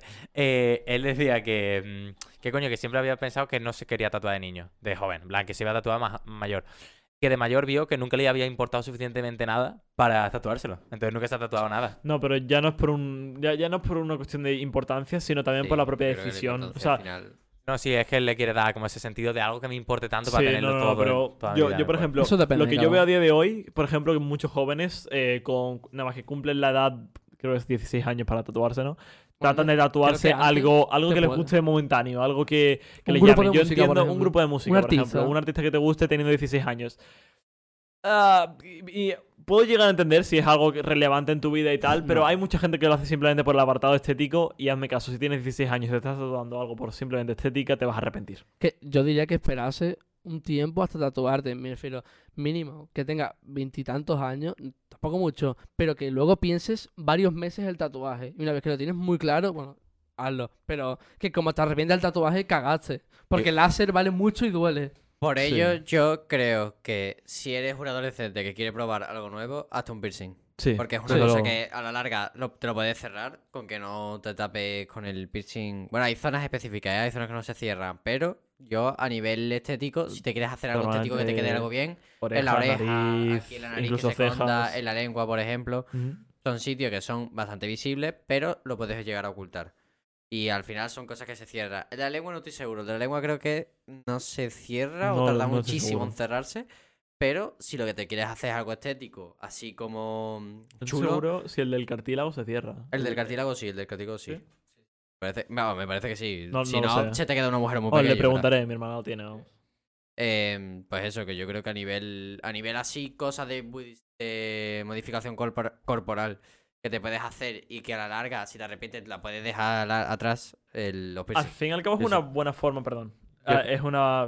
No, no, no, que yo es que soy muy cayetano. Yo nunca me pondría nada de plan. No, No, No, va, lo único que he pensado alguna vez es como chiste interno mío, que también he sido muchísimos años fanboy de Apple, por si no me conocéis, eh, ponerme en el culo, bueno, justo encima del culo de San Sí. by Apple en California, eh, Assembled in Spain. Ya está, en plan, y yo me muero. Pero, eh, No. pero es más como un chiste, ¿sabes? En plan, es Sería- como quítate la sí. camiseta y ponga, ¿qué Fa- pone abajo? De San by Apple en California. ¿Algún problema? Sí, sí, sí. Fan de Apple. Claro. Lleva- llévalo. Eh. Fan de Apple. es fan de Apple, es fan de Apple. Eh, como sabes, como sabes que no tengo dinero. Tengo un Xiaomi Te- reventado de hace cuatro años. Móvil que me regala Movistar. Ya está. a mí es heredado, así que no puedo... Bueno, ¿queréis comentar algo más de los tatuajes? Eh, Eh, bueno, sí, que es una buena forma. El, el plan, en cuanto a piercing que estaba comentando Felipe, que es una buena forma de meterte en el mundo de, de modificaciones corporales, que al fin y al cabo te sirve para explorar, ¿no? Es, es, es una forma de explorar un, un nuevo mundo. Si te gusta, pues sigues. Si no, además, pues. Como es una cosa que te quitas al final, a la larga. Claro, bueno, es como probarte la ropa, al fin y al cabo. Tú tienes un estilo de ropa, vas probando tal, y cuando te gusta, pues Ah. exploras más por un sitio, exploras por otro. Es- Pa- para finalizar, yo diría que si te vas a hacer un tatuaje, por favor, piénsalo Piénsatelo, mucho. Pero sí. muchísimo. Ahora, que, yo, que luego si la lías, la has liado. Y si lo vas a hacer a nivel estético, que sea algo a nivel estético, no tipo niñatería de. No te hagas un me, transporte. no, no. me voy a tatuar un kiwi blanco aquí porque me hace Pero gracia. yo como, per- como advice personal, no me sale la palabra, me- ¿cómo- ¿cuál es la palabra? de Consejo. Consejo personal, diría que sí, que de verdad, replanteaos el, Sí, pues, el tatuaje, si es una cosa muy importante. O sea, yo por ejemplo entiendo que si vienes del maldito hood y tu madre se ha muerto y te lo tatúas en el pecho, lo entiendo, ¿vale?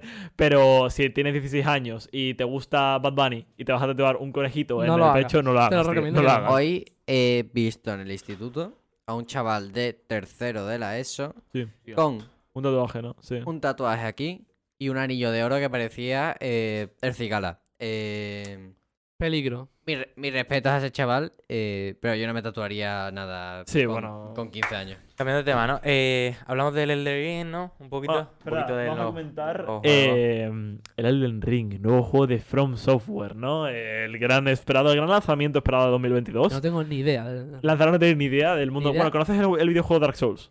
Sí. Vale, pues de los mismos creadores. Sí, he visto vídeos, pero me da mucha pereza este tipo de videojuegos. Yo Es puedo comentar, Es, lo es único un que juego puedo que no es para todo comentar.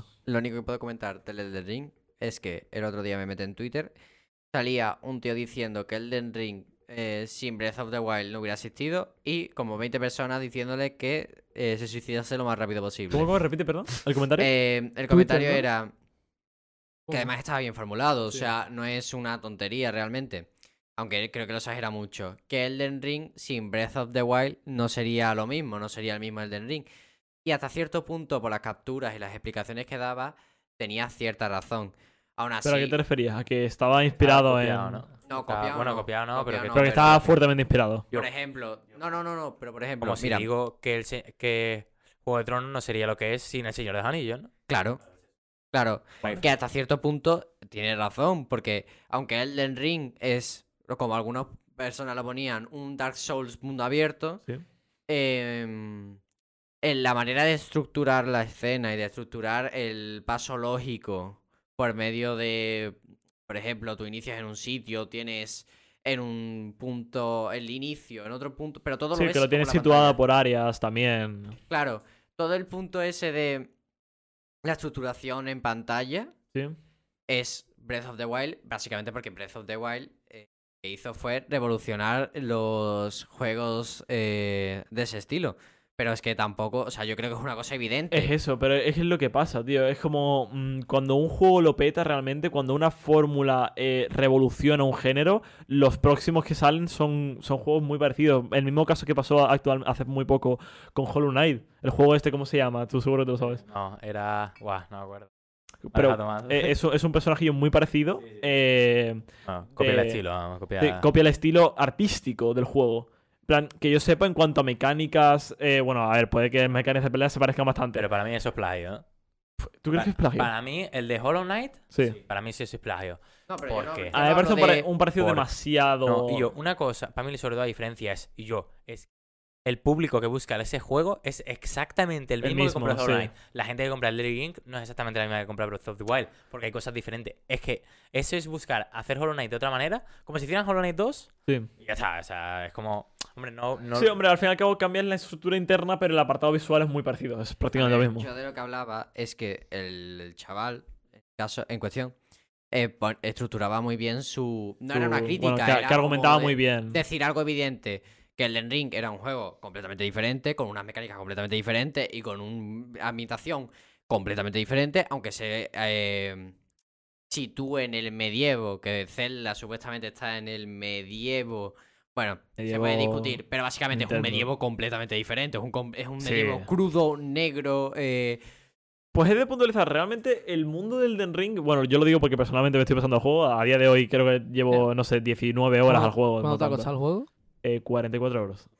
Es, Mucho sí, es lo que, es lo que o sea, pasa a lo, día has de hoy. compra- lo has comprado en G2A, ¿no? En Instant Gaming. En Instant Gaming. Porque No, compréis, verdad- no compréis en Steam. El 50 recomendación. vale es 80. porque si, no, en 70. Steam valía 70 el día de lanzamiento, 60 más tarde. No, nunca, nunca, nunca compréis juegos de lanzamiento en Steam, por favor. Yo sí pago mucho por un videojuego, tiene que ser GTA 6. Si a no, menos que no. sea el juego de vuestra vida y lo sepáis ya de antemano, habéis jugado a la beta y mm, no podéis, Sí, no sí, podéis no. esperar más porque que, que yo sepa, si reservas un juego en Steam, te dan dos o tres días de antelación a la hora de jugar. Vamos, Pero vamos. vamos. vamos a aportar algo al usuario que esté viendo este podcast, aparte de nuestra opinión, coño. Eh, si yo fuera eh, un, un tío que está escuchando el podcast y me he pasado eh, Sekiro, Dark Souls 1, Dark Souls 3 y me han gustado, me debería o no jugar el de Link. Sí.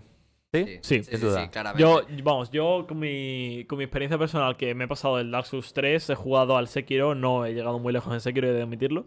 Y Dark Souls 1 prácticamente me lo he pasado. La cuestión es que, mm, no sé, llegó una tarde a la cual no decidí matarme al boss final, pero vamos, poco más. Me queda muy poco. Eh, mm, he de admitir que, que sin duda. En plan, el Dark Souls 3 eh, para mí fue el, el clímax de, de la franquicia Souls, de la franquicia Sí. ya tanto Bloodborne como, eh, bueno, Demon Souls no lo vamos a contar. El remake dicen que está bastante bien, pero no ha llegado a nada realmente. Eh, Elden Ring es, es, es una fórmula nueva. No, No, es no que- es lo mismo. No Sí, es lo mismo. A mí me parece. Hombre, a mí el juego top de Front Software me parece el Dark Souls 3. Pero porque, igual que el God of War 4, me parece el Sí. mejor God of War. Porque es una, introspec- una introspección de lo que has hecho para sacar lo mejor y hacer lo- la clave, ¿no? El GOAT. Es que claro, es lo que yo creo. Dark Souls 3 era la forma perfecta de la fórmula Souls. Claro, como el Eh, God of War 4. Efectivamente, era la, la perfección en cuanto a la fórmula Souls. Creo que Elden Ring coge otro, coge otro estilo. Por mucho de que siga ese estilo de combate, que está un poco cambiado, pero vamos, War 4. es ese Igual que estilo. Sekiro, ¿no? En plan, Sekiro coge de eso, pero cambia. Sí, pero por ejemplo, Sekiro es un juego del cual que por mucho de que tenga esa similitud del tema Souls, se basa mucho más en la defensa. Es un juego que se basa mucho más en el bloqueo y en la reacción. Sí, en el sparring, ¿no? En, En el sparring en cuanto y en cuanto a Dark Souls se refiere mucho más al ataque, el aprenderte la- el patrón de movimientos. Elden Ring lo considero un juego mucho más eh, un- único en el sentido de que puedes hacer lo que quieras realmente. Es, es lo que conlleva un mundo abierto que puedas elegir clases, ¿no? Claro. Por eso yo cuando vi a ese usuario decir lo del Den Ring, eh, me llamaba muy a- mucho la atención lo que odian los jugadores de Dark Souls eh, eh, Zelda. Como si, como si Zelda fuera un... No, es como si los seguidores de Zelda le achacaran a Zelda toda la revolución del No, yo- género. Como que los de Dark Souls están muy metidos en su mundo también. ¿eh? Es que- Lo- el tipo sí. que juega Dark Souls juega todo lo de Front Software. Sí, sí. Y es como que, no, los nintenderos, ¿sabes? Como los miran como el problema mal, es que a día de hoy, eh, el que ha crecido con un Dark Souls, no, porque seamos sinceros, el, el- la Fórmula Souls se ha petado recientemente. En plan, eh, desde que salió Sekiro, mm, el tema Souls, vamos, yo el primero, eh, se ha revolucionado en cuanto a popularidad. Eh, uf, ya lo que iba a decir. Eh, eso, que ese punto de dificultad que ha sumado a la moda, ¿no? Todos, todos conocen que el Dark Souls es, entre comillas, un juego difícil, un juego retante, o lo que se suele decir. Podríamos argumentar, tenéis un buen vídeo por ahí en internet que argumenta muy bien en cuanto a la dificultad de ese videojuego. Pero mm, eh, he de decir que, claro, ese ego que le suma el mi juego es difícil hace que muchas veces rechacen eh, los fans de otras sagas. Por ejemplo, en este caso, eh, eh, Zelda. Pero a mí me parece muy interesante. eh, y voy a, voy a hacer esto para cerrar el, el hilo Sí, de. Sí. de este tema, ¿vale? Bueno, yo voy a contarlo. Me hace, me hace mucha gracia porque están peleando los dos y realmente mm, uno de los dos se equivoca. El Den Ring, claramente, es un juegazo, un juegazo muy separado de Zelda, pero a nivel estru- estructuración, que no tiene nada malo, ¿eh? O sea, eh, un juegazo no tiene que ser 100% original, crear un nuevo eh, género o... No, hombre, hay juegazos que no crean... em, lo- los juegazos no crean cátedra nueva en todo. Es imposible. No puedes revolucionar un mercado en todos sus aspectos de cero. Porque si ahora haces un juego em, de plataforma que en vez de tener cuadrados tenga triángulos y que los triángulos interactúen de manera diferente, lo van a llamar Minecraft. Van a decir que es una cosa parecida a Minecraft o que utiliza unas mecánicas parecidas a Minecraft. Pero eso tiene algo malo realmente. Lo único que está revolucionando es la mecánica. Por lo tanto, tu juego tiene algo nuevo y tu juego es real. Sí. Ofenderse porque otros jugadores digan que tu juego tiene elementos de otro juego me parece una, una subida de ego de los propios jugadores hacia su juego que no tiene sentido. Frase de Kubrick, eh, innovar es ir hacia adelante sin dinamitar el pasado. Ah, Punto, para mí termina ahí. plan, tienes que ir hacia adelante sin cargarte lo que había antes. Muy bonita. ¿Cómo, perdón? Bueno, no, después, sí, sí, después. Ah, vale, vale. Eh, bueno, ya para terminar y sumar esta conclusión del tema del Den Ring, eh, he de decir que si, es, si estás escuchando esto y nunca has, has- os has oído hablar de Dark Souls, si es la primera vez, has visto el Elden Ring, has visto que se puso de moda en Twitter y dices, quiero probarlo. Sinceramente, creo que es la mejor, es el mejor Es el momento, mejor- es el mejor momento para sumarte a la saga Souls. ¿Y debería, ser- debería ser el primer juego que deberías jugar de Dark Souls? ¿O deberías empezar por otro? Mm, No, no. Mira, yo sinceramente me, me daría Empezaría igual. por Dark Souls 3, yo creo. Yo no, pues yo incluso empezaría o Dark Souls 1 o 3 o Elden Ring. Vale. Eh, como veas, si ves que te, te tira muy para atrás la estética esa tan antiguilla ya que tiene el Dark Souls 1, te tiras a. Pero quieres jugar un Dark Souls, te tiras al 3. Y si ves que a lo mejor es demasiado para ti, nunca has jugado un juego con esa dificultad, te tiras al Elden Ring. Eh, porque yo creo, y por cierto, si vas a empezar el juego, por favor, no tengas miedo de mirarte una guía. Es lo más recomendable siempre. Miraros una guía en el tema Souls. Nadie te va a llamar menos por mirarte una guía de cómo conseguir un arma mejor a la que tienes. Ya está. Y el suicidio no es una opción, por favor, de verdad. Sé que el juego es difícil, pero tu vida va- vale, un más que, que vas a morir vale más que el juego, ¿no? Em, bueno, vamos a finalizar este podcast. Como A vamos a intentar acostumbrarnos a partir de ahora. Con ¿vale? la pregunta de la Es semana. Con la pregunta de la Ah, semana. perfecto. Vamos a responder a la pregunta de la semana pasada que era ¿con quién cenarían, no? Sí. Eh, aquí iría un pequeño punto donde iríamos la respuesta más interesante, si hubiera respuestas. Eh, Bueno, realmente, vamos, podemos pensarlo ahora un poco en caliente. no ¿no? lo sabéis ya, Ya yo lo lo tengo clarísimo desde el primer día. ¿eh? eh, Venga, vamos así, vamos así. Que, vale. que vaya hablando las cabezas que no han pensado, no han hecho el trabajo en casa. Em, yo en un principio pensé, bueno, ceno con mi yo de, con 50 años. Fue lo primero que se me vino a la mente. Pero luego dije, no, no quiero... ¿Cómo? Que lo primero que pensé fue hablar con mi yo mayor. Porque ¿quién te va a dar mejores consejos que tú Sí. mismo que ya lo has vivido? Pero mm, prefiero vivir yo y experimentarlo. Entonces dije, otra persona que interesante, lo tengo claro, con Jesucristo. Pero no tengo ninguna duda y lo digo completamente en serio. Yo Con hablaría, Jesucristo. yo hablaría con Jesucristo, le diría, oye, Es muy curioso, nunca había pensado. ¿cómo fue eso de que resucitaste? Los milagros, tal y cual. Bueno, es claro, al fin y al cabo, sí, sí. Te, te abre la puerta realmente Claro, saber si la ver, religión. ¿Qué, qué pasó? Cuéntame, cuéntame las verdades. Yo creo que Jesús parece un tío De puta madre.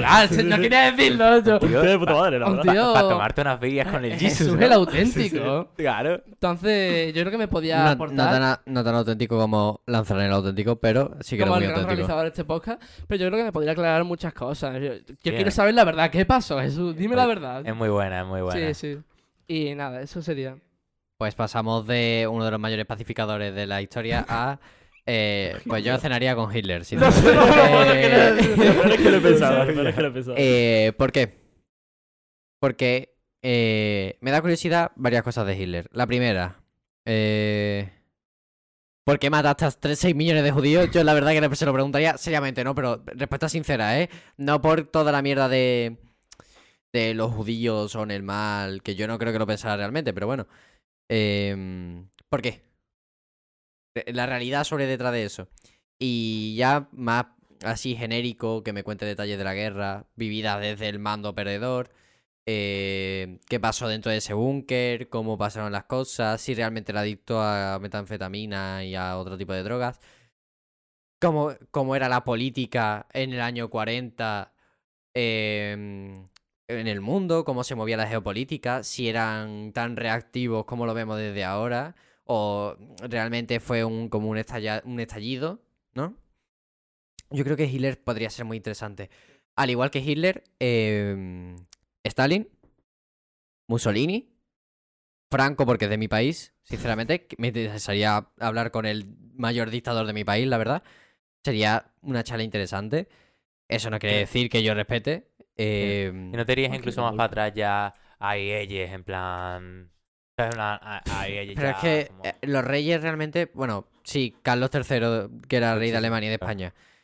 Eh, bueno, sí, me puede contar detalles sobre la corona, sobre los movimientos, pero eso como está tan documentado y está tan a conocimiento público, porque es todo eso, pues un casamiento se documenta, unos pensamientos se documentan y los hechos están ahí.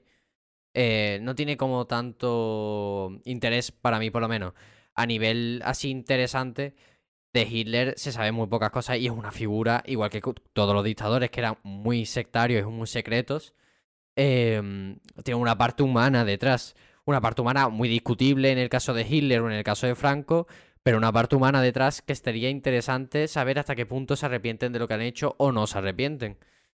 En fin, a ti lo que te interesa es saber la vida sobre gente que mató a muchas personas, ¿no, Felipe? ¿Cómo funciona Eh, no, de un el dictador? funcionamiento mental de una persona que es capaz de llevar atrocidades tan grandes como un genocidio su- hacia su propia especie y mm, Pasármelo hacerse- bien, ¿no? hace- hacerse- Y hacérselo ver, hacérselo ver al resto como si fuera una cosa normal. Eh, interesante sería. Cositas Interesante te contaría, la verdad. Bueno, eh, esta gente ya lo sabe ahora. Eh, yo cenaría con Newton. Yo qué, sorpresa, no me lo esperaba. Yo también pensé en lo de 50 años más para adelante. Pero en verdad, coño, en verdad yo lo que puedo hacer es grabarlo y ya lo veo en 50 años más adelante.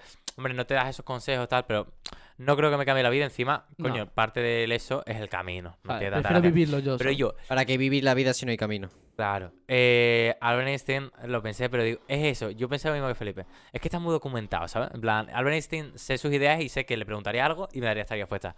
Pero Isaac Newton era un puto colgado ¿Mm? y encima no sé qué piensa ello. Y es que yo necesito ver la, la persona que era ello, porque debía ser un puto colgado, oye, para meterse que, hombre, de historias de Newton hay unas hartas, que si solo gustó una chavala en toda su vida y a partir de ahí y expudió totalmente a las mujeres, murió virgen por cierto, eh, que si luego eh, con, con las agujas para poder mirar directamente al sol, y me llama mucho la atención cómo debía pensar esa persona, esa mente brillante que evoluciona la física y la matemática, siendo un visionario y con ese ego espectacular que tenía. Porque eh, Lin- creo que se dice, eh, descubrió las derivadas más o menos a la misma vez que él.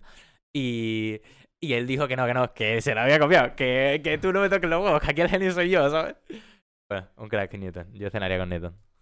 Pues mira, he de admitir que por mucho que me han repetido esta pregunta muchísimas veces, a día de hoy sigo sin aclararme en una sola persona. Y te digo por qué. No es, no es una simple respuesta de nunca he pensado con quién ni me he replanteado realmente con quién voy a cenar, sino porque hay muchas cosas que me interesarían saber sobre muchas personas. Por ejemplo, el tema que ha comentado Lanzarán y que ha comentado Nicolás, yo también he pensado en pensar en mi yo futuro.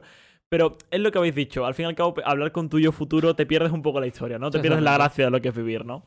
Eh, yo soy una persona que siempre me ha gustado mucho el el investigar y el realmente comprender cómo funciona la, la mente de una persona muy inteligente, de, un- de una persona muy brillante. Siempre me ha fascinado el, el realmente saber qué cambia entre una persona brillante y una... O sea, cómo funciona la mente de una persona brillante. Eh, también es un, es un afán que, en plan, es, es uno de los matices por los cuales Nicolás quería, quería hacer con Newton. Pero otra cosa que también siempre me ha llamado, me ha llamado la atención es el, el tema del conocimiento. Me gustaría hablar con la persona que más conocimiento haya adquirido en toda su vida y tener una conversación con él.